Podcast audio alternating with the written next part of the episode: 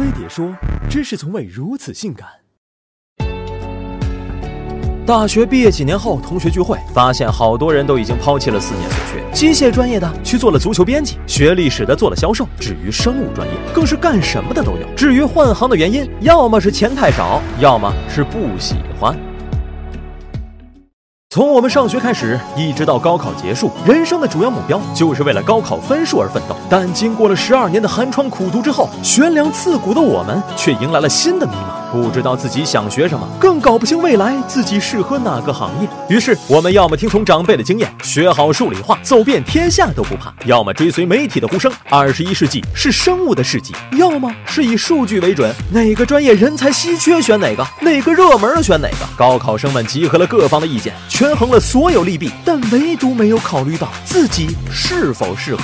俗话说，男怕入错行。今天大多数人都要参与劳动，所以不管男女，入错行都是很多人需要面对的风险。根据二零一六年的数据，理科毕业生只有三成从事了与本专业完全对口的工作，文科生则只有五分之一，还有将近三成的毕业生所从事的工作与本专业毫无关系。上了四年的大学，毕业之后发现，原来稳定的工作，毕业之后已经不再稳定。原来的热门专业，因为报考人数过多，导致人满为患，竞争激烈，毕业时候就变成了就业老大难专。家长二三十年前的人生经验，未必适用于当下的社会环境。媒体给出的数据，也不能预判这个日新月异的社会未来的发展走向。所以，选行业这事儿，还是看自己。目前的教育制度，上大学选错专业的事儿，依旧会是大多数人的命运。真的。选错了怎么办？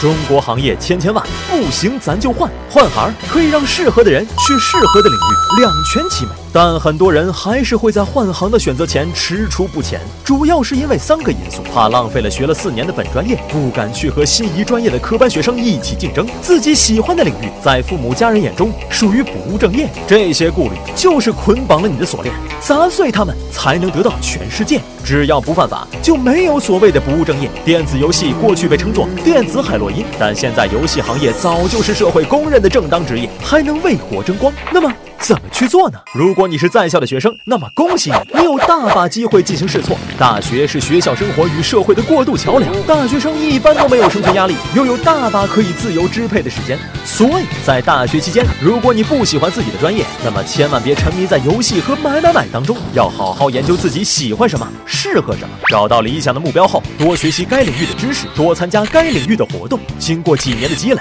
到毕业时也可以无缝对接，轻松换行。我国著名的理论力学之父钱伟长高考时，物理只考了五分。到了学校之后，立志学习物理专业，四年之后就从一个小白变成了专业第一，实现了文科生的逆袭。如果你已经工作，也可以换行。下班后的时间决定了你最后的高度。只要能够充分利用自己的业余时间，充实提高自己，你依旧可以积累足够多的知识，从而前往自己喜欢的领域。我国前外交部部长杨洁篪年轻时只是电表厂的一名工人，正是因为他在业余时间不顾工友的嘲笑，坚持学习外语，才抓住了外交部的机会，走上了人生巅峰。所以，与其怨天怨地，不如放手一搏。